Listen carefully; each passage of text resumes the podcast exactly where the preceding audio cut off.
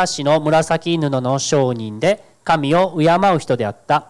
主は彼女の心を開いてパウロの語ることに心を止めるようにされた。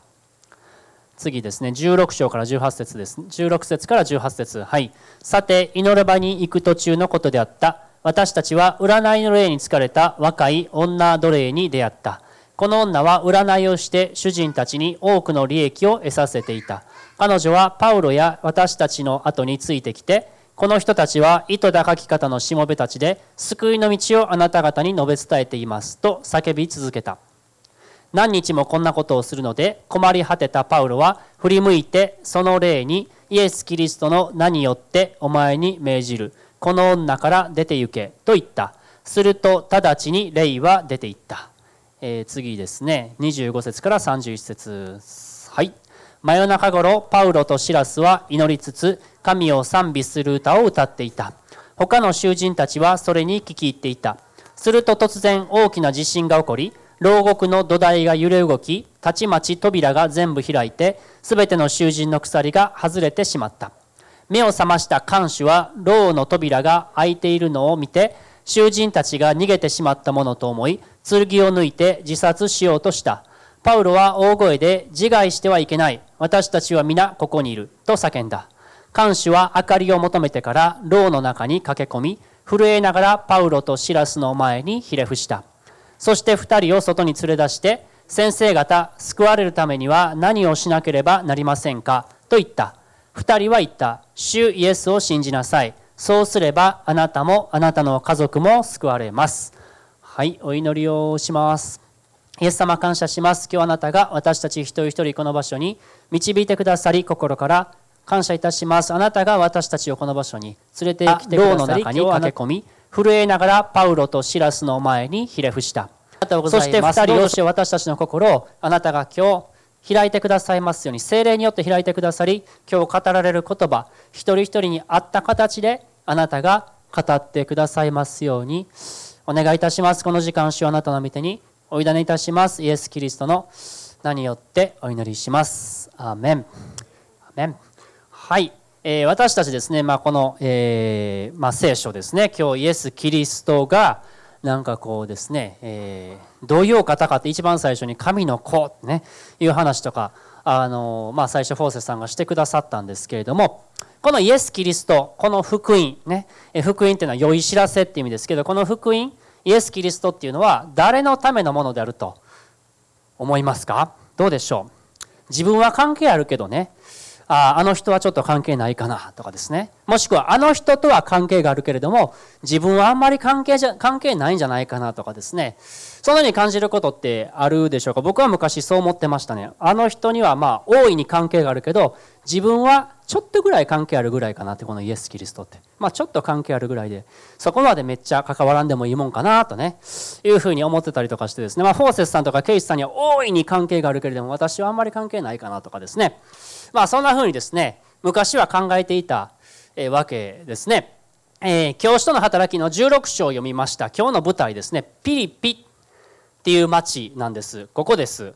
ここってまあパッと地図が出てきたんですけど、えー、ギリシャの今ねあるようなところですよね、えー、まあこっち側に行くとね、えアジアって書いてるところは今のトルコのようなそのそのようなところが舞台ですね、えー使徒の働きのこの前のところでですねパウロがある時に幻を見たっていうふうに書いてました。ねどんな幻を見たかっていうと彼はその幻の中であるマケドニア人が現れてマケドニアに渡ってきてどうか私たちを助けてくださいっていう幻を見たって。でパウロたちはああ私たちを神様が私たちをマケドニアに使わすんだっていうことを確信してマケドニアに彼らは渡ってきたわけですね第2回の宣教旅行っていうやつですパウロの。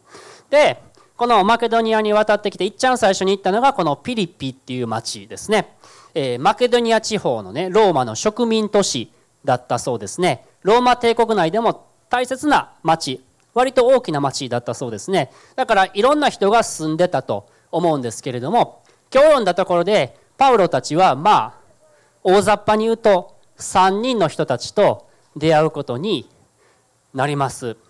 えー、どんな3人だったかってちょっと今読んだんで思い浮かびますか？全く違う身分でまた全く違う背景の3人だったわけですけれども最初に出てきたのはリディアっていう人ですね。リディアっていう人まだ出さなくていいですよ。そして2番目に奴隷の女ですよね。そして3番目に牢獄の看守っていうね牢屋の見張り番みたいな人が出てきたわけですね。この3人がこのイエス・キリストと出会っていくんです。イエス・キリストの福音と出会っていくんですよね。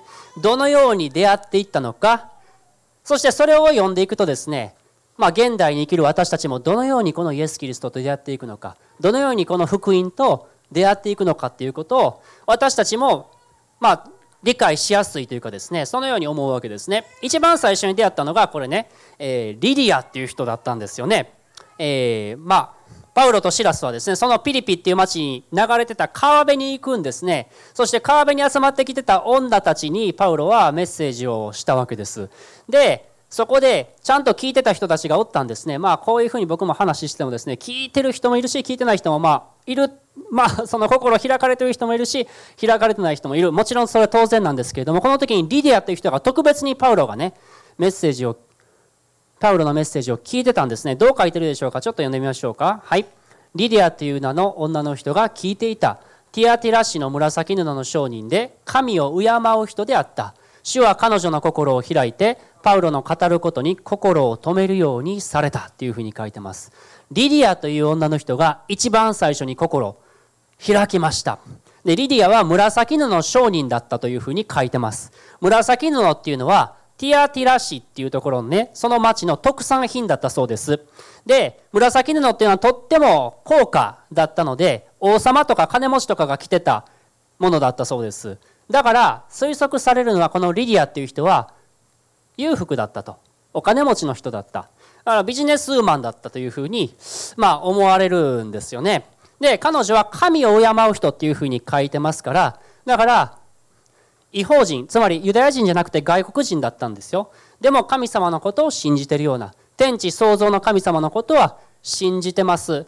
でもこの神を敬う人っていうのは王様とか金持ちとかが来てたものだったそうです。だから推測されるのはこのリディアっていう人は自分はそこに入り込んでいくことはできない。そのように感じてた人ですよね。だからこのリディアって旧約聖書のことはよく知ってたと思います。一般的に言ういわゆる真面目に生きようとねしてた人だと思われるんですね。モーセの10回のことを知ってたと思います。おそらく盗みもしてなかったと思います、このリディアは。そしてさっきも言った通り、経済的にも豊かな人、つまり社会的に見て、ある程度成功してた人だったっていうふうに考えられます。そんな彼女がパウロが言ってるメッセージに心を止めるようになったんですね。パウロどんなメッセージしたんやと思いますか？なんで彼女心を開いたんだと思いますか？まあ、書いてないのでわからないんですけど絶対にパウロがメッセージした内容の中でイエス様のこと言ったと思うんですよ。イエス・キリストを信じることによってあなたたちは救われるんですよっていうことを絶対にこの川岸でパウロはメッセージしたと思うんですね。リディアはこのね一生懸命真面目に生きようとしてた人だったからねこの旧約聖書の言う立法であるとか戒律であるとかを一生懸命彼女は守ろうとしてた人だったからいい人であろう正しかろう真面目に生きようと思ってた人だからこのメッセージ聞いてイエス様を信じる者は救われるんですよっていうメッセージ聞いてびっくりしたと思うんですね。どうでしょう？私たちね真面目に生きよう正しく生きようちゃんと生きようというふうに思えば思うほどそれを一生懸命やろうやろうとすればやろうとするほどどうなるんですか？まあできへんということが分かるんですよね。旧約聖書にあるいろんな戒律があります。立法があります。それは私たちができないっていうことを気づかせるためだっていうふうに新約聖書に書いてますけどできないっていうことが分かるんです。こんなん無理やと。神様の基準に達することなんて人間はできないっていうことに気づくんです。リディアも一生懸命真面目にやってでも足りてないそんなふうに感じてるところあったと思いますよ。でもパウロがこのイエス・キリストを信じることによって救われる。マジかっていうふうに思ったと思うんですよ。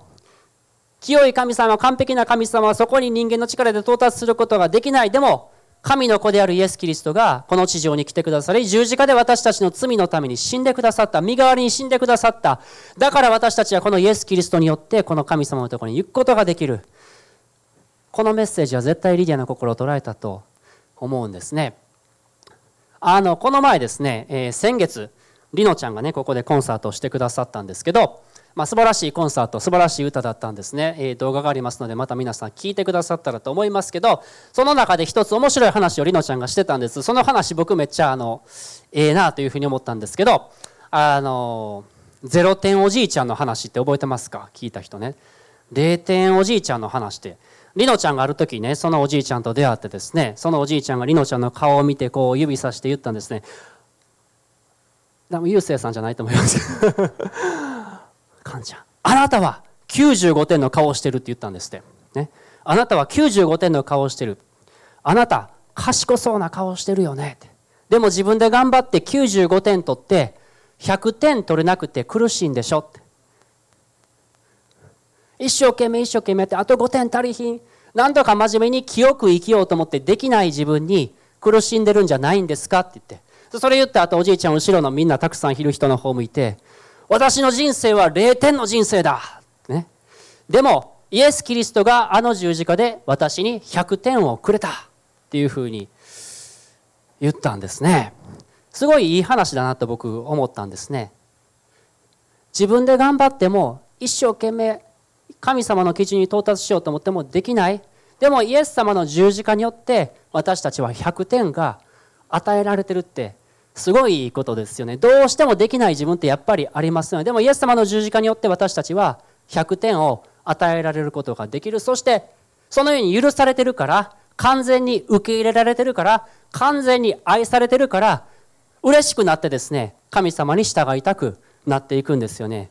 この世の宗教というのはあなたが従うならば受け入れられる救われるかもしれないというメッセージを伝えるんですね。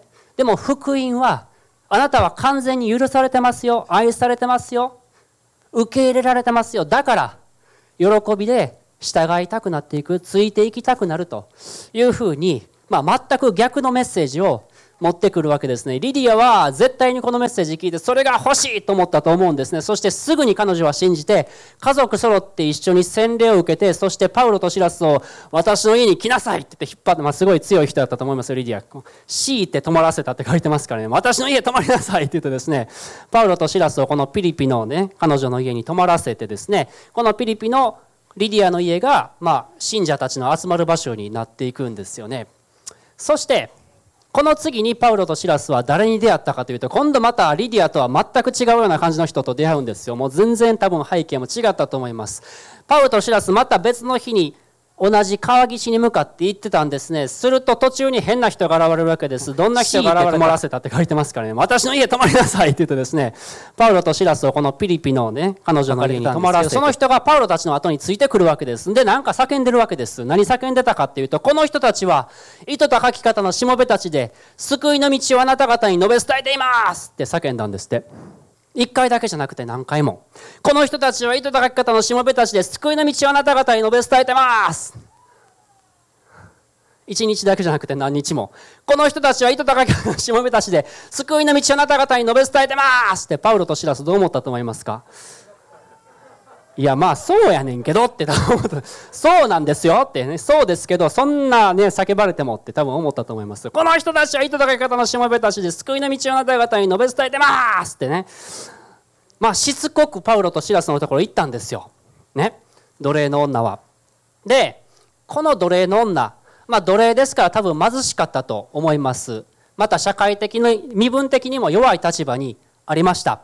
そして悪霊に好かれてたっていうふうに書いてますから多分いろんな苦しい生活を送ってきたんだと思うんですね。虐げられて苦しみの中にある人でした。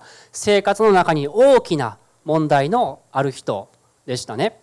で占いをして自分の主人に利益利益を得させた得させてたっていうふうに書いてますからまあ搾取されてたんですよね。いわゆる自由のないようなそういう人だったんですよね。この人がですね、一生懸命パウロにずっと、パウロとシラスにずっとついてきてたんですよ。まあ多分苦しみながらも。で、パウロがとうとうどうしたかというと、まあ、はい、そうなんですけど、もうずっと叫んでるから、しゃあないと思ったんか分かりませんけど、こう言ったんですね。えー、イエス・キリストの名によってお前に命じる、この女から出ていけっていうふうにその霊に向かって言うんですね。するとすぐに霊が出ていって、彼女は解放された自由になったんですよね。一瞬の出来事だったと思います。彼女はイエス・キリストの力に出会ったんですね。このイエス・キリストの行くとイエス・キリストのところに行く時に自由になる解放されるそういう力を体験する人がいます。この中にも多分イエス・キリストのところに行った時にすごい自由すごい力を体験しましたっていう人もいると思うんですね、えー、あるですねイギリスから香港に行ったジャッキー・ポリンジャーっていう宣教師がいるんですね。彼女は香港の中でも今はないんですけれども当時大変問題のある地域だった九龍城西っていうスラム街に行ってイエス様のことを伝え始めるんですね。そしてそこには多くの麻薬中毒者であるとか路上生活者がいたんです。そして特にそこの麻薬中毒になっている若者たちにイエス様の愛を分かち合い始めるんですね。最初はバカにされながら全然応答がなかった。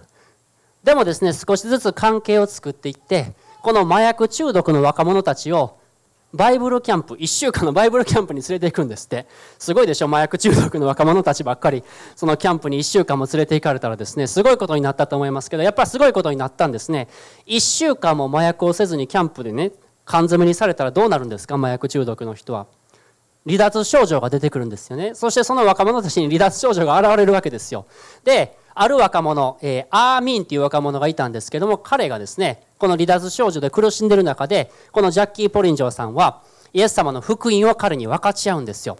どのように分かち合か分かち合ったかというと、ね、一緒に座りながら彼が苦しんでいる中であのねイエス様が十字架にかけられた時に両隣に犯罪者がつけられたんですよ。で片方の方はイエス・キリストに向かってお前が神の子だったら今すぐ十字架から降りてそして私たちのことも救えお前神の子じゃ子じゃないのかっていうふうにイエス様のことをバカにしたんですよ。でもう片方の方はこう言ったんですお前は自分の犯罪の報いを受けてるんだから当然だろうと。でも彼は何も悪いことしなかったんだよ。でイエス様の方を向いてあなたが神の国で王座につく時には私のことを思い出してくださいっていうふうに言ったんだよ。ってでイエス様は彼に向かってあなたは今日私と一緒にパラダイスにいるだろうと。いうそして私たちのこともそれお前神の子じゃ子じゃないのかっていうふうにイエス様のことをバカにしたんですよ。でもう片方の方はうんこっちの方は信じたから救われたんやと思うって言ったんですねで俺も試しに信じてみるって苦しみながら言ったんですって。ほんならその人アーミン君はその夜に夢見たんですって夢の中で彼は山小屋にいた。山小屋で寝てた。同じように麻薬の離脱症状で苦しんでた。外は嵐。嵐の中で誰かがノックする音が聞こえたんですドアに。ノックする、ね、誰やこんな夜中にと思って開けに行ったら外見たらろうそく持って立ってる男の人がおるって。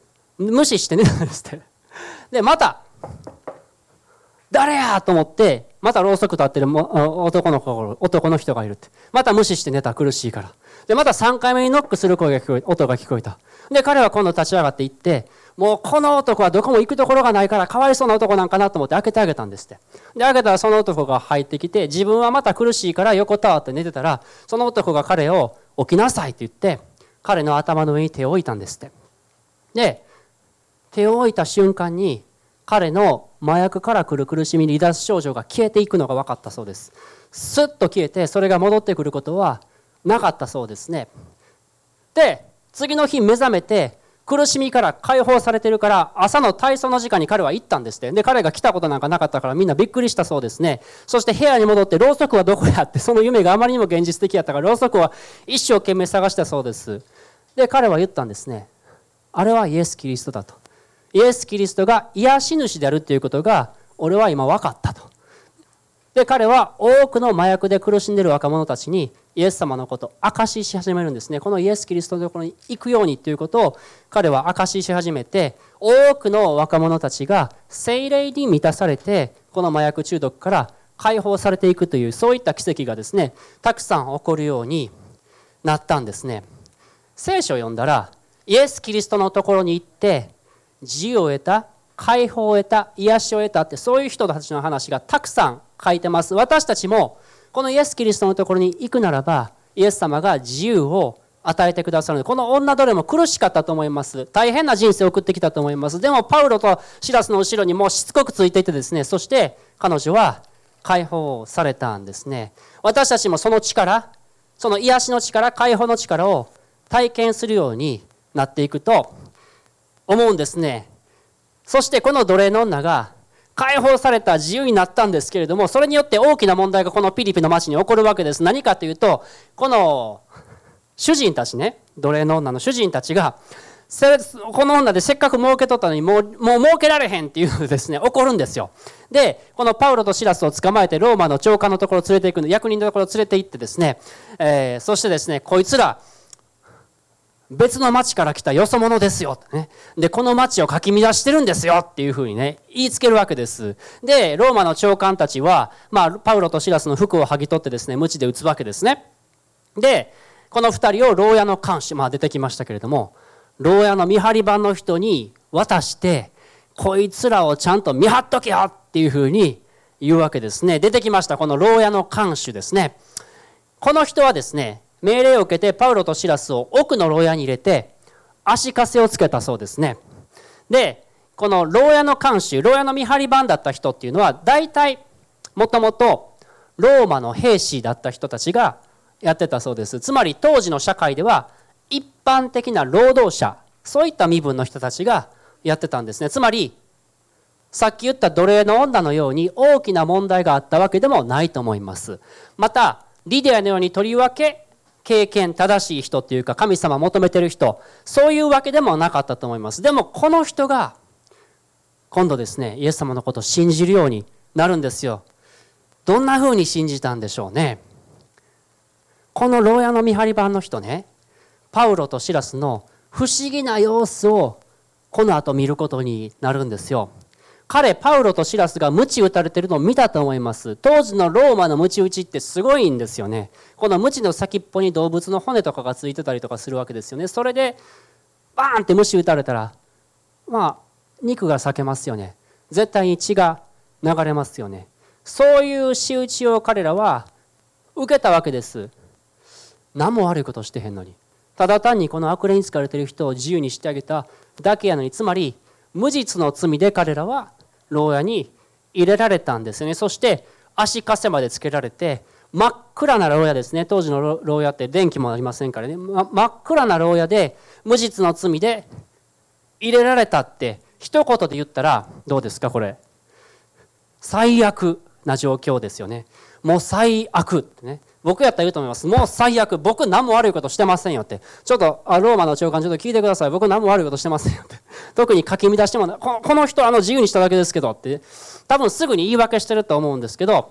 まあ普通は惨めになって当然です。普通は怒って当然やし抗議して当然だと思うんですけれども。その真夜中ですね。この牢屋の見張り番の人は驚くべき光景を見るんですね。この2人牢屋の中で真夜中に何しとったと思いますか？こう書いてます。25節。ここ素晴らしいですね。ここ一緒に見ましょう。はい。真夜中頃パウロとシラスは祈りつつ神を賛美する歌を歌っていた。他の囚人たちはそれに聞き入っていた。そんな状況の中で惨めになって当然じゃないですか？文句言って当然じゃないですか？でもこんな最悪の状況の中でこの2人が賛美歌ってるのをこの牢屋の見張り番は見たんですよ。え？ー、変なやつらやな。って絶対思ったと思いますよ。なんやこの人ら。なんでこの自分のこの今いる環境に左右されない。喜びがこの人らの心の中にあるんやろ。なんか変やな。今まで見た囚人とちょっとちゃうな。っていうふうに思ったと絶対思うんですね。でと思いながらこの牢屋の見張り番の人寝るんです。看守を寝てしまってそしたら夜中にですね大地震が起こるんです。ザーってこうね。で牢屋の扉が開いてしまった。そして囚人たちの鎖が落ちたっていうふうに書いてるんです。えっと思って目を覚ました。牢屋の看守はパッと見たらあれ？牢屋の扉が開いてる。はい。囚人たちが逃げてしまった。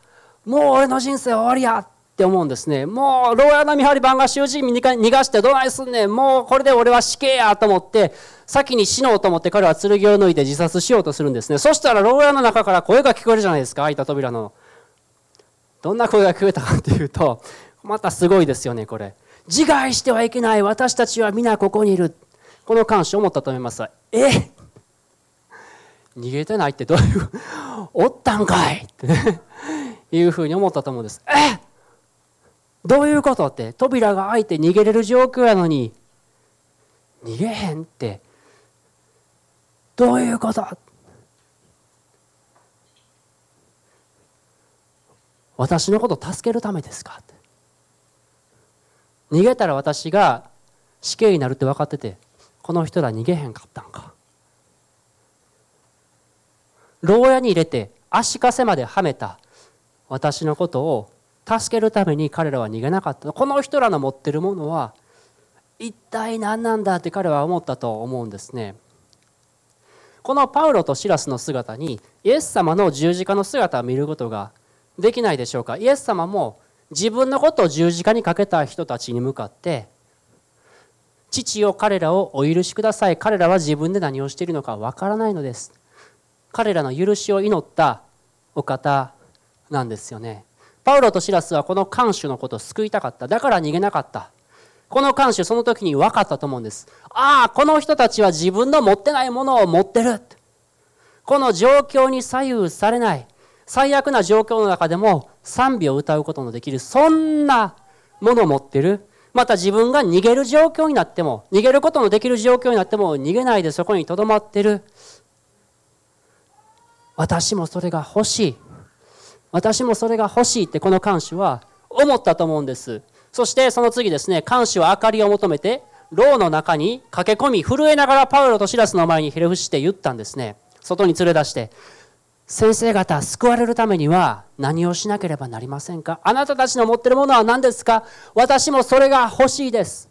私にもそれをくださいっていうふうに彼は言ったんです。パウロとシラスの答えは何だったでしょうか？次ですね。これ素晴らしい言葉です。一緒に見ましょう。はい。2人は言った。主イエスを信じなさい。そうすればあなたもあなたの家族も救われます。主イエスを信じなさい。信じなさい。それだけですか？と思ったと思いますけど、主イエスを信じなさい。そうすればあなたもあなたの家族も救われます。それがパウロとシラスの答えだったんですね。この監視はすぐにイエスイエス・キリストのことを信じました。そして家族のところにも連れて行って、家族揃って洗礼を受けたんですね。そして全家族一緒にイエス様のことを信じたことを喜んだというふうに書かれてます。この状況に左右されない平安喜びそれはイエス・キリストから来るんですね私たちもこのイエス・キリストを信じることによってイエス様が私たちの心の内に住んでくださって私たちの環境状況は移り変わります。揺れ動くことがあります。でも私たちの内におられるイエス・キリストは変わることがない。揺るぐことのない平安を私たちの心の内にもらうことができるんですよね。このリディアもまた奴隷の女もまたこの牢屋の見張り番看守も全く違うタイプの人たちでしたよね全く背景も違うし経済的な力も全然違ったと思いますこの人たちがイエス・キリストに出会っていったわけですねパウロはローマ人への手紙でこのように言ってます私は福音を恥としません。福音はユダヤ人をはじめギリシア人にもここから一緒に見ましょう。はい。信じるすべての人に救いをもたらす神の力です。信じるすべての人に救いをもたらす神の力である私たちも今日イエス・キリストのことを信じるならばその救いをもたらす神の力をいただくことができるんですよね。このビジネスウーマンであったリディアがね、一生懸命頑張ってきたけれども何か足りないと思っていた人がこのイエス・キリストを信じることによってあなたは救われるそのメッセージを受け取りました大変な人生を送ってきたこの女奴隷がイエス・キリストのところに行くことによって解放される力を得ました。またこのローマの兵士だった看守彼もイエス様に出会って揺るぐことのない平安喜びをいただくことができました私たちも今日イエス・キリストのところに行きたいと思うんですね。そしてこの3人、全く背景の違う人たちがどうですか？皆さん最後ちょっと想像してみてくださいよ。リディアの家に多分集まったと思います。リディアの家に集まって一緒に神様礼拝してたと思うんですね。すごい美しい光景だと思うんですよ。多分その町の中にあったとしても絶対に友達になることのないような人たちだったと思います。そういった人たちが一緒に集まって同じ神様を兄弟として家族として賛美してる姿って思い描くだけですごくなんか美しい光景だなというふうに思うんですね。私たちもいろんな背景から集められています。でも同じ神様を一緒に賛美するものに変えられていくんですよね。美しいなというふうに思います。一緒に神様を見上げていくことができたらと思います。お祈りしましょう。